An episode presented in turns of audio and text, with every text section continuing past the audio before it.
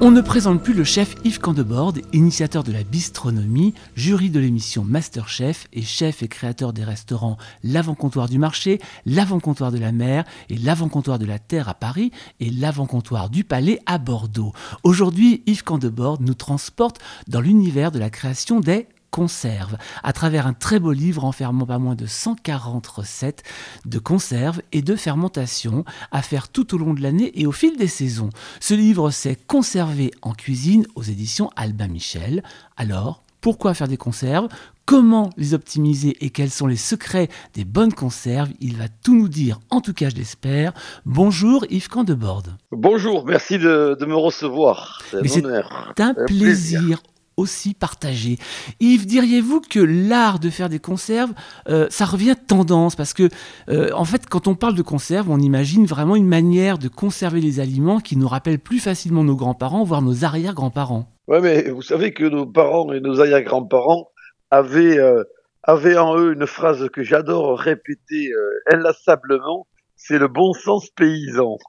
Voilà. Et, je pense qu'ils avaient là cette réflexion de, voilà, de voilà, de, qui était vraiment euh, l'anti-gaspi. Et la conserve vraiment une, une façon de, de, travailler les aliments pour, les conserver, ça porte bien son nom, et surtout ne pas les gaspiller. La conserve, c'est aussi chez vous une histoire de famille, c'est quelque chose dans laquelle vous avez grandi, quand vous parlez justement du bon sens paysan. Mais oui, je suis fils de, de paysan, papa, papa avait une ferme, euh, donc voilà, on, on faisait beaucoup de, de produits parce qu'on faisait beaucoup d'élevage.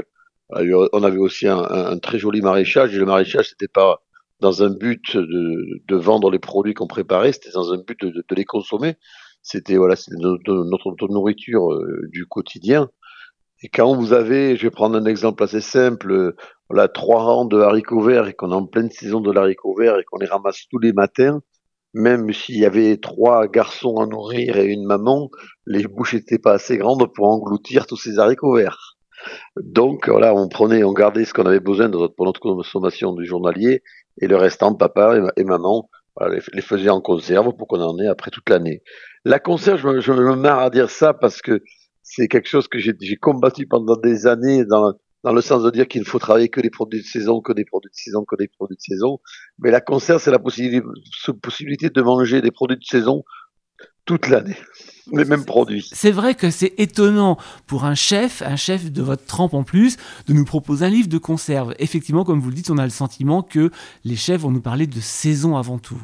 Donc c'est plutôt intéressant de se dire que finalement, bah, le légume peut être aussi intéressant à conserver pour être bah, dégusté tout au long de l'année, ce qui est un peu le but finalement de ce que vous venez de faire.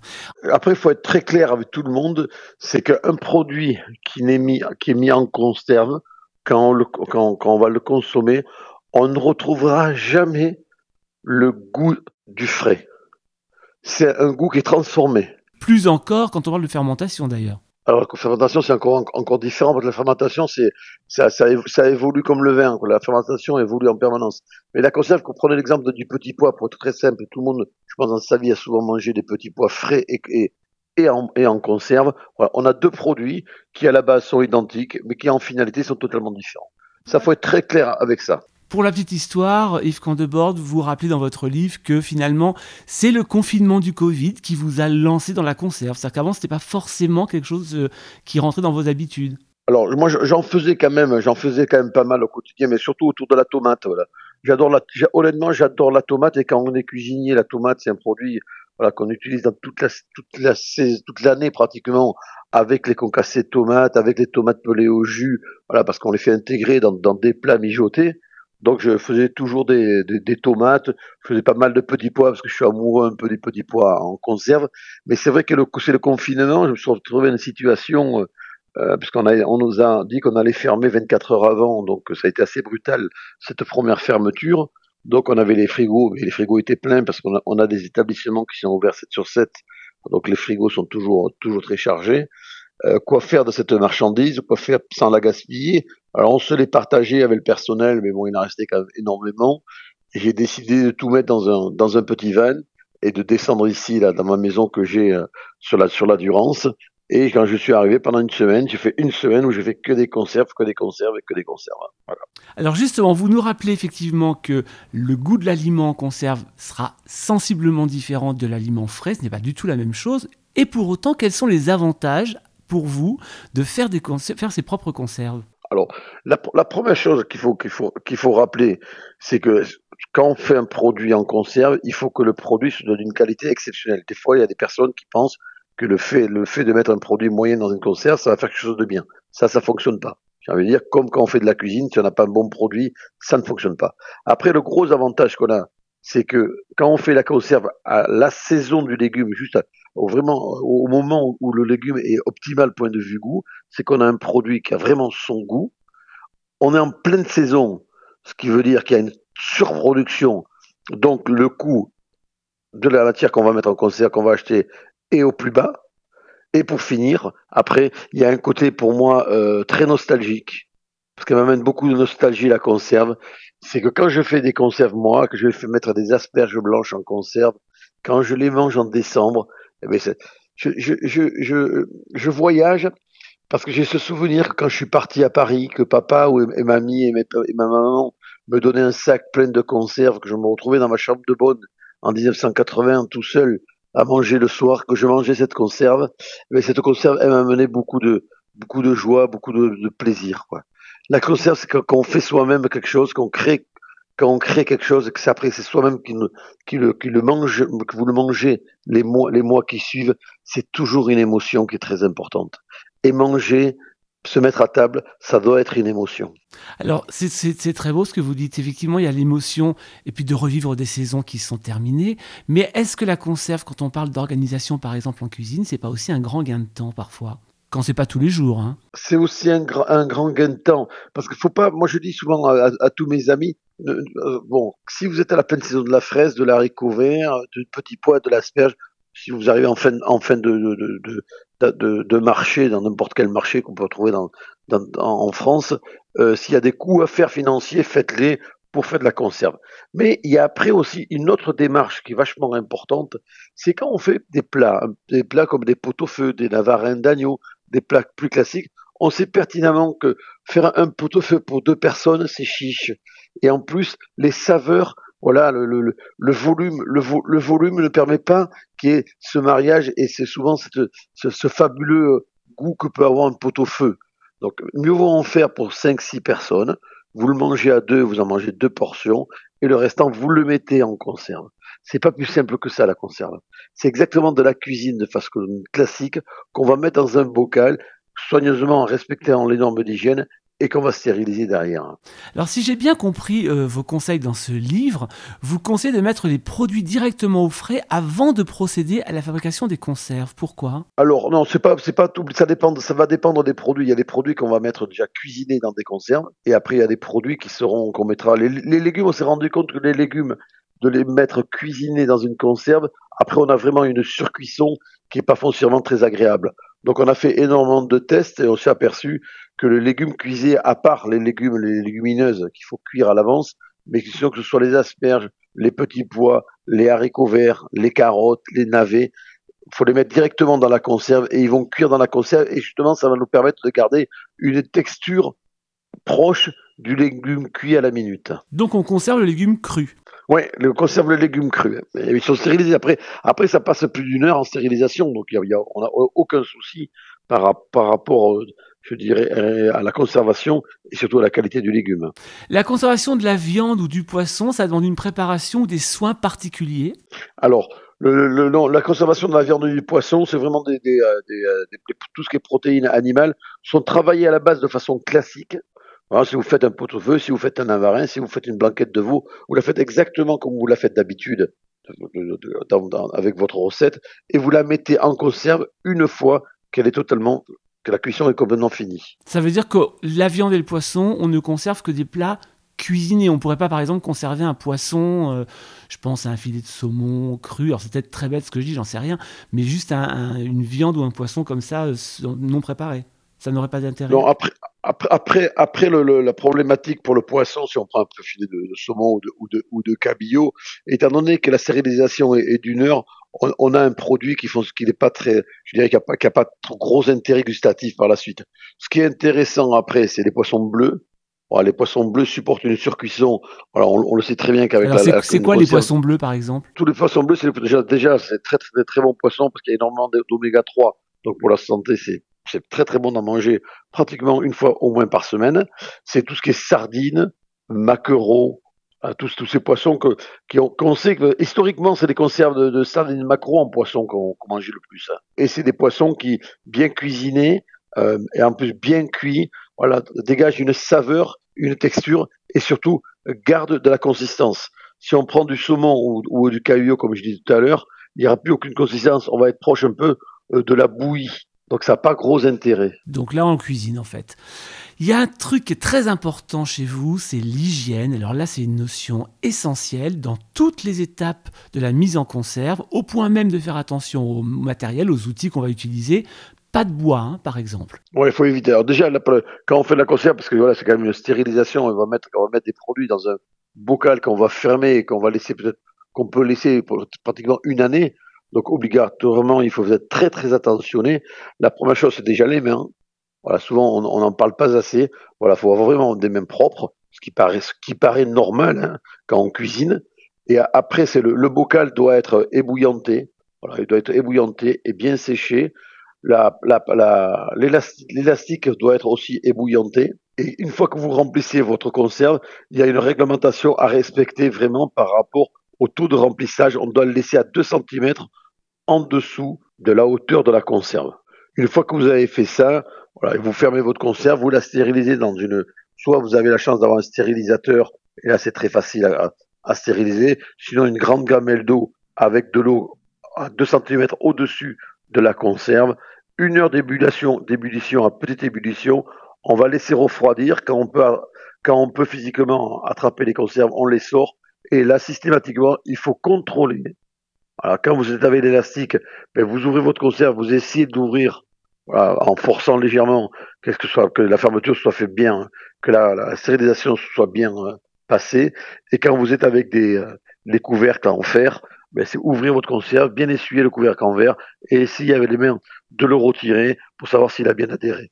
C'est les petits détails qu'il faut, qu'il faut impérativement respecter pour pas avoir de problème. Alors, quand vous dites contrôler la stérilisation, ça veut dire quoi concrètement? Quand vous, quand vous sortez votre conserve de, de, stérilisateur ou de votre casserole, vous la laissez refroidir et après, c'est voir si c'est bien fermé, tout simplement. C'est-à-dire que vous essayez de l'ouvrir. Avec la même manuellement, vous essayez de l'ouvrir. Si ça s'ouvre pas, c'est que c'est bien fermé. Oui, il faut surtout pas les ouvrir en fait. Voilà, c'est essayer avec la main de les ouvrir, mais en forçant légèrement pour savoir si ça, ça s'est bien conservé. Quand vous ouvrez une conserve, s'il y a une mauvaise odeur, faut pas consommer. Et si, quand vous avez visuellement, vous voyez votre conserve et qu'elle a complètement changé de couleur, faut pas consommer. Et aussi, les conserves, voilà, faut pas les conserver dans un endroit où il fait 40 degrés. En général, on les met dans le cellier ou dans l'arrière-cuisine et on essaie d'éviter qu'elles aient un contact avec la lumière. C'est l'idéal. Nos parents et nos grands-parents à l'époque envelopper les conserves souvent dans des feuilles de papier journaux. Mais nos parents et nos grands-parents avaient souvent des maisons, alors je pense pour ceux qui vivent à la campagne par exemple, avec des caves, avec des, comme vous dites, des arrière-cuisines. Quand on n'a ni arrière-cuisine ni cave, comment on fait? On conserve où? Après, il faut trouver l'endroit le, le, plus propice, de, je dirais, de, l'appartement. Hein. Ça peut être un, placard, au fond de, au fond de placard. Mais par contre, un placard, bien sûr, qui n'est pas positionné à côté d'un radiateur. Hein. Voilà. Euh, c'est important de ne pas mettre une conserve en contact avec une chaleur trop excessive. Ni lumière et, et, et, éviter la lumière. Et éviter. Mais c'est comme pour le vin, c'est exactement comme pour le vin. Le vin et la conserve, c'est deux choses identiques pour la conservation. Si vous conservez du vin à côté de votre radiateur, je peux vous assurer que vous n'allez pas avoir un bon résultat, et un vin à la lumière, vous n'aurez pas un bon résultat. C'est pour ça qu'on parle souvent de cellier ou de cave c'est des endroits idéaux pour euh, conserver le vin et les conserves. Alors vous parliez à l'instant euh, des pots pour, euh, pour conserver. Donc là, on conserve dans des pots hermétiques et il faut qu'ils soient impeccables. Ça, vous, vous, vous insistez vraiment là-dessus. Pas de fissures, pas de traces d'abrasion.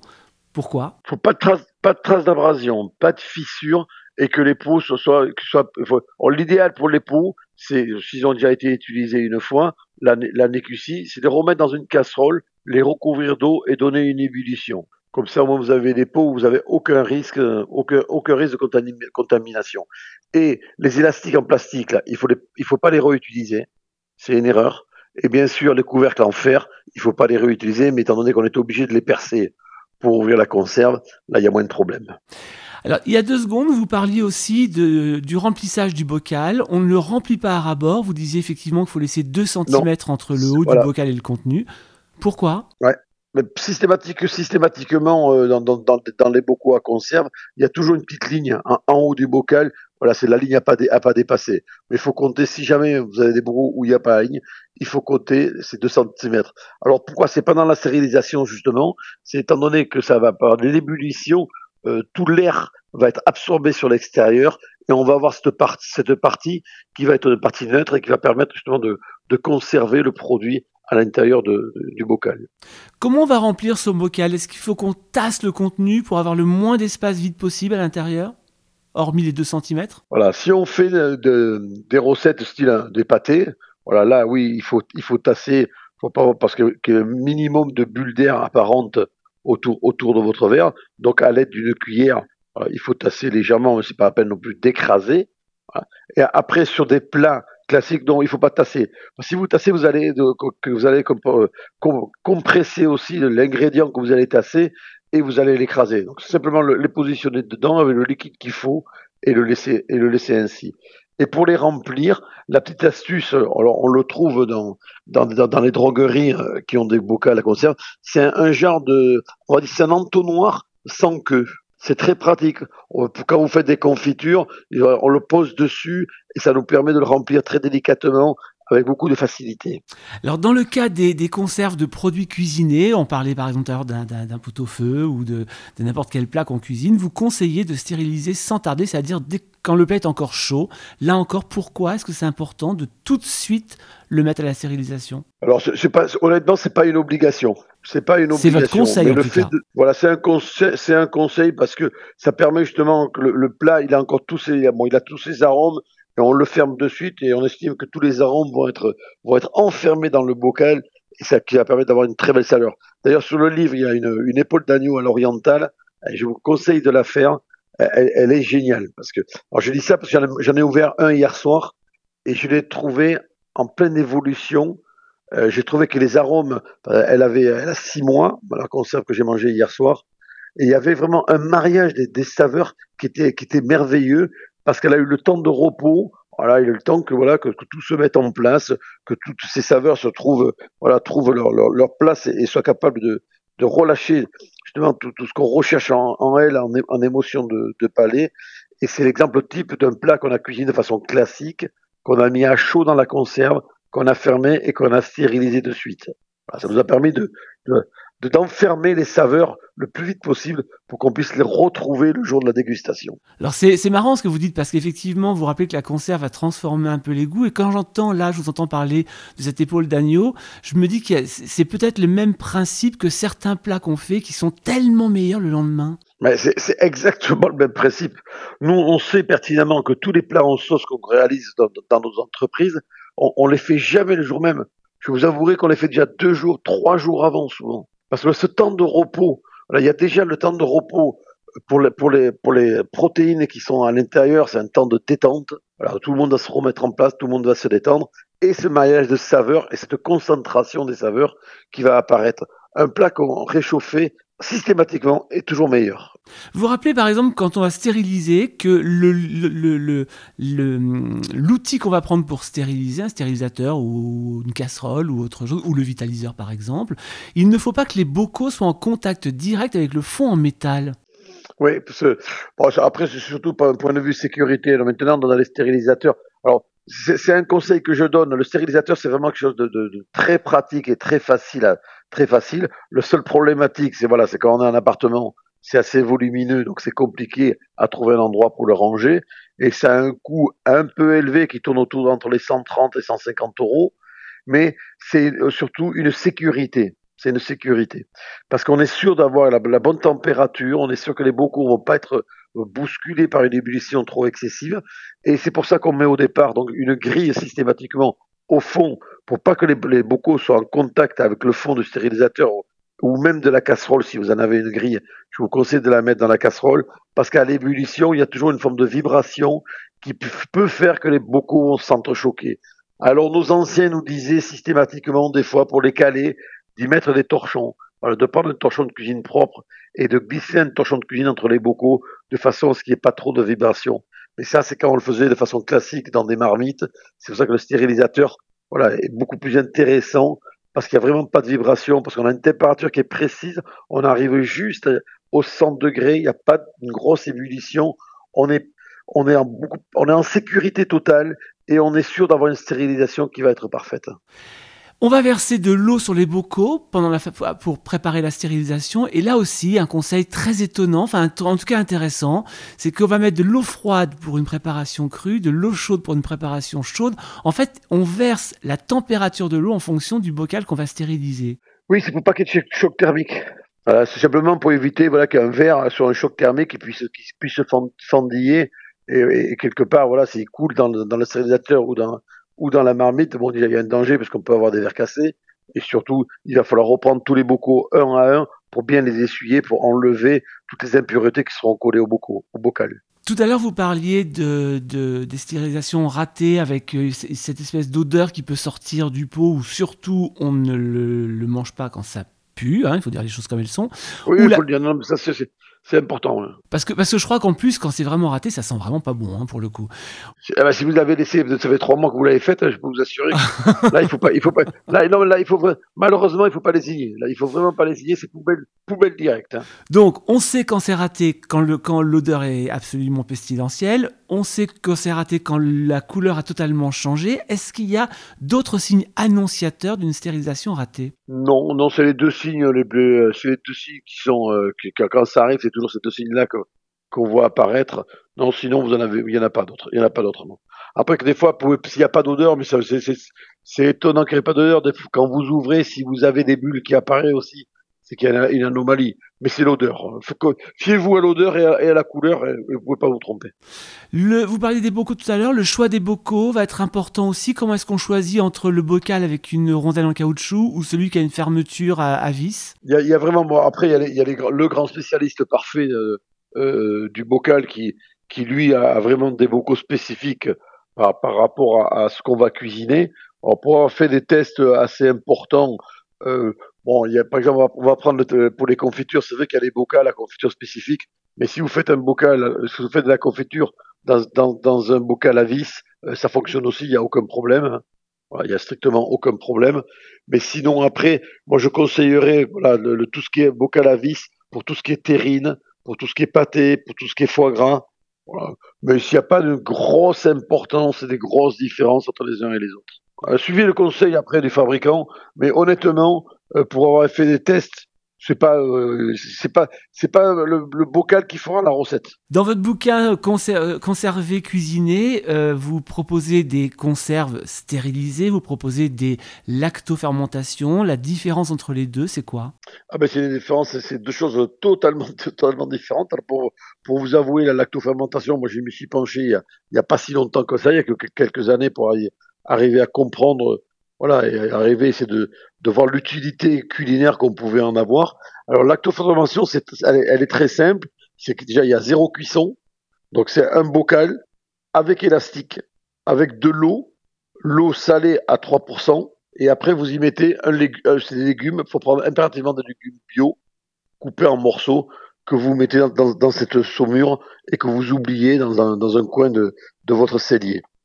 Et l'intérêt, l'intérêt de ça, c'est qu'on a un légume qui va totalement se transformer, qui va partir sur des saveurs que, je personnellement je ne connaissais pas, et en ayant une évolution permanente avec le temps. C'est pour moi exactement comme le vin. Il y a un vieillissement qui se fait avec une évolution de saveurs. Et ce qui est très intéressant, c'est déjà pour la santé. Alors on, on le sait que la lactofermentation est très bonne pour la flore intestinale. Il faut peut-être pas en abuser trop mais en manger régulièrement, c'est fortement conseillé. Et l'avantage qu'il y a, c'est que vous rentrez un soir, vous avez un bocal de lactofermentation de fenouil, eh bien, vous allez prendre une pâte ou un riz, vous faites cuire un riz à l'eau assez simplement ou une pâte, vous prenez votre fenouil, vous le mettez dedans, vous mélangez et vous avez un, plat de suite qui a du caractère, qui a vrai, un vrai plaisir gustatif différent de ceux qu'on est habitué. Et il faut savoir qu'avec la lactofermentation, les légumes, on pourrait penser que les légumes qui vont être trempés dans, dans de, dans de l'eau salée vont se ramollir et vont devenir un peu ce qu'on veut dire mollassons. Mais non, au contraire, ils gardent une texture très croquante et très intéressante. Alors moi, je suis allé plus loin parce qu'on a fait, j'ai fait beaucoup d'essais autour de ça. Je me suis alors, je me suis amusé d'amener un, un, peu d'épices dans ces lactofermentations, que style le, le curcuma, euh, le curry, un peu de poivre vert, un peu de poivre rose, voilà pour donner voilà un, supplément d'âme à, ce, à, cette saumure et le résultat est vraiment très très intéressant. Et pour nous les cuisiniers, c'est, euh, on s'est ouvert une, une nouvelle euh, une nouvelle des nouvelles saveurs qu'on ne connaissait pas. Euh, avant-hier, j'ai j'ai pris un boulgour. J'ai fait un, un boulgour que j'ai cuit dans un dans un bouillon. J'ai rajouté de la menthe, j'ai pris mon, le, mon fenouil, on a fait le fenouil qu'on retrouvait sur, sur, le, sur, le, sur le livre de conserve, que j'ai égoutté. Je vais coupé mon fenouil en petit, je l'ai recoupé en petits morceaux, je l'ai mélangé à mon boulgour. J'ai simplement assaisonné avec une huile de sésame et avec le bouillon, avec la saumure. Ça m'a, ça m'a fait un plat qui était d'une fraîcheur que je pouvais pas définir les arômes, mais c'était plaisant. On peut les imaginer. C'était bon. Il, s'est passé quelque chose que je suis pas habitué à avoir dans ma cuisine française traditionnelle comme je l'ai apprise. Ah, c'est une évolution. Mais après la lactofermentation, euh, la choucroute, c'est une lactofermentation. Hein. Parce qu'au départ, elle a été réalisée. Alors il y a la Corée du, la Corée du, la, la Corée qui en, qui en, faisait énormément culturellement, mais c'est pour de la conservation. Hein. C'est parce qu'ils avaient des productions, voilà, à un moment de l'année assez importante d'un produit, et que le moyen de le conserver, c'est le moyen de le conserver par le sel. Et eux, ils ont, ils ont, ils ont fait cette acte de fermentation entre eau et sel qui permet de conserver ces légumes et d'avoir à sa portée par une palette de, légumes et donc de saveurs toute l'année dans son cellier pour pouvoir cuisiner là, dans son quotidien. C'est un peu comme, euh, moi, c'est un peu comme si, euh, comme quand on a un pot, de, un pot de curry, un pot de curcuma, un, pot de cumin, voilà, quand on cuisine, et bien quand on a un pot de chou-fleur, de carottes, de fenouil lactofermenté, c'est pareil, ça nous permet voilà d'assaisonner, ça nous permet d'amener euh, une, une, une, un peu plus de saveurs et des saveurs nouvelles dans notre cuisine de, du quotidien. C'est aller s'amuser à piocher là-dedans euh, et les avoir à sa disposition. Il y a quelque chose de l'ordre de la transmission des racines chez vous à travers la cuisine? Oui, c'est oui, viscéral parce que j'ai été élevé comme ça, donc je, je, je retransmets exactement la même chose que ce soit à ma famille ou à, ou, ou, à, ou à mes employés. Quoi.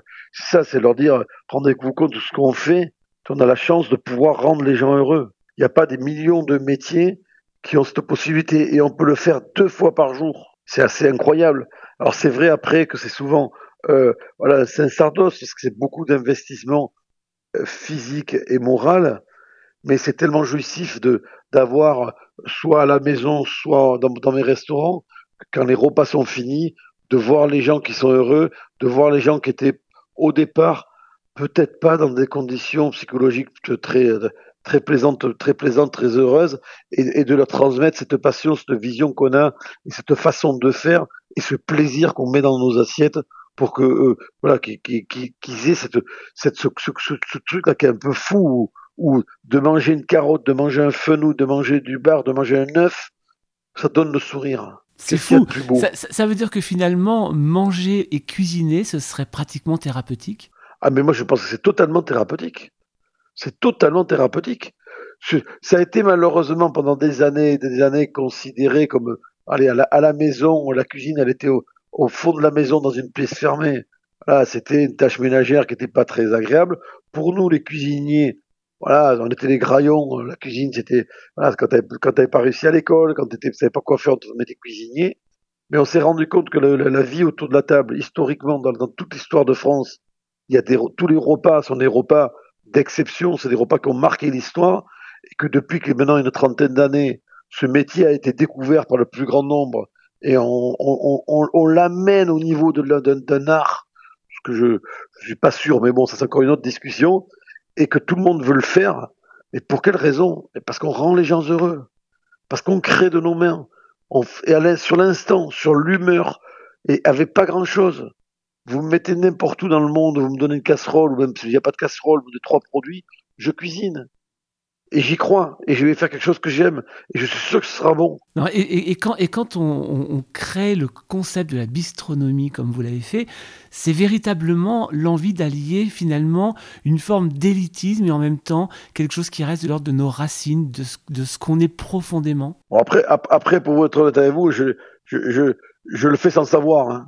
parce que c'est mes amis journalistes qui me, qui me disent ce que je fais, parce que moi je le, je, je le fais parce que j'ai envie de, de, donner du plaisir au plus grand nombre. Je me dis, je me rends compte qu'avec toutes les grandes maisons où je suis passé, que, que c'est merveilleux qu'il y ait une réflexion philosophique systématiquement. Quand il y a un poireau qui arrive, quand il y a un oignon qui arrive, on est capable d'en parler pendant trois quarts d'heure, de savoir qu'est-ce qu'on va faire d'un poireau. Et moi qui étais un fils de paysan, un poireau c'est un poireau, ça sort de la terre, c'est pas grand-chose. Et sauf que on l'anoublie déjà dans la réflexion, dans la transformation. Comment on va le rendre sublime? Et on le sert aux clients et les clients nous disent c'est fantastique ce que vous avez fait, vous êtes des génies. Quand on entend ça, quand on est un peu sensé, on se dit attendez, des génies parce qu'on a travaillé, on a cuisiné un poireau. Pourquoi ils disent ça? Parce qu'on leur a mis l'émotion. Et ça, et ça c'est quelque chose qui se maîtrise pas. Ça se calcule pas, ça s'achète pas. Et c'est ça que j'ai voulu faire, parce que je me suis rendu compte que voilà, dans ces maisons-là, on avait une clientèle magique qui avait, qui cette, cette habitude de, d'avoir cette émotion. Et j'ai dit pourquoi on peut pas la mettre au plus grand nombre? Pourquoi ce poireau que je faisais au crayon au Ritz, pourquoi je le ferais pas sur une table en bois, mais en y mettant la même implication? C'est parti que comme ça. Et de me dire, mais on va faire à manger au plus grand nombre. Tout le monde a droit à avoir cette émotion. Et tout le monde doit arriver à comprendre que cette émotion du goût n'est pas due au prix d'achat de la matière. On peut avoir une émotion incroyable avec du caviar, mais l'émotion, on peut l'avoir la même avec un poireau ou un œuf. C'est ça que j'ai voulu faire. Et en tout cas, je vais vous dire un truc, c'est que on vous écouterait pendant des heures parce que vous êtes vraiment un poète et que c'est très très agréable d'écouter des poètes. La poésie, bah, elle est aussi dans ce livre, hein, ça s'appelle Conserver, cuisiner aux éditions Albin Michel. Et là, on part dans la conserve. Euh, et eh ben à chaque saison finalement, puisque c'est un peu le but de la conserve, c'est de prendre du légume, du fruit de saison, de cuisiner chez soi pour retrouver ça quelques mois après ou quelques années après peut-être même. Merci parce Que oui. la, la, conserve, elle a ce paradoxe, et ce qui est vraiment dommage, c'est que euh, elle est souvent faite par les, gens des campagnes, que les gens des villes, c'est plus compliqué par ce qu'on disait tout à l'heure, par la, la, la, petitesse des, des appartements mais ce serait tellement plus pour les gens des villes que pour les gens des campagnes. Parce que quand vous rentrez le soir, on a tous, on travaille tous, on est fatigué, on n'a pas obligatoirement l'envie de passer une heure en cuisine. On aurait une belle conserve. Hein. Et on, se ferait à manger en trois minutes de la qualité, de l'esprit, de l'émotion. Ça serait magique. Ça serait magique. Il faudrait que les gens des campagnes fassent les, les concerts pour les gens des villes. Ce serait un projet à proposer, effectivement, bah pourquoi pas. Un nouveau boulot. Euh, à mettre en place, faire des concerts pour les villes quand on est à la campagne. Merci beaucoup Yves Candebord. C'est moi qui vous remercie. Merci beaucoup. Bonne continuation.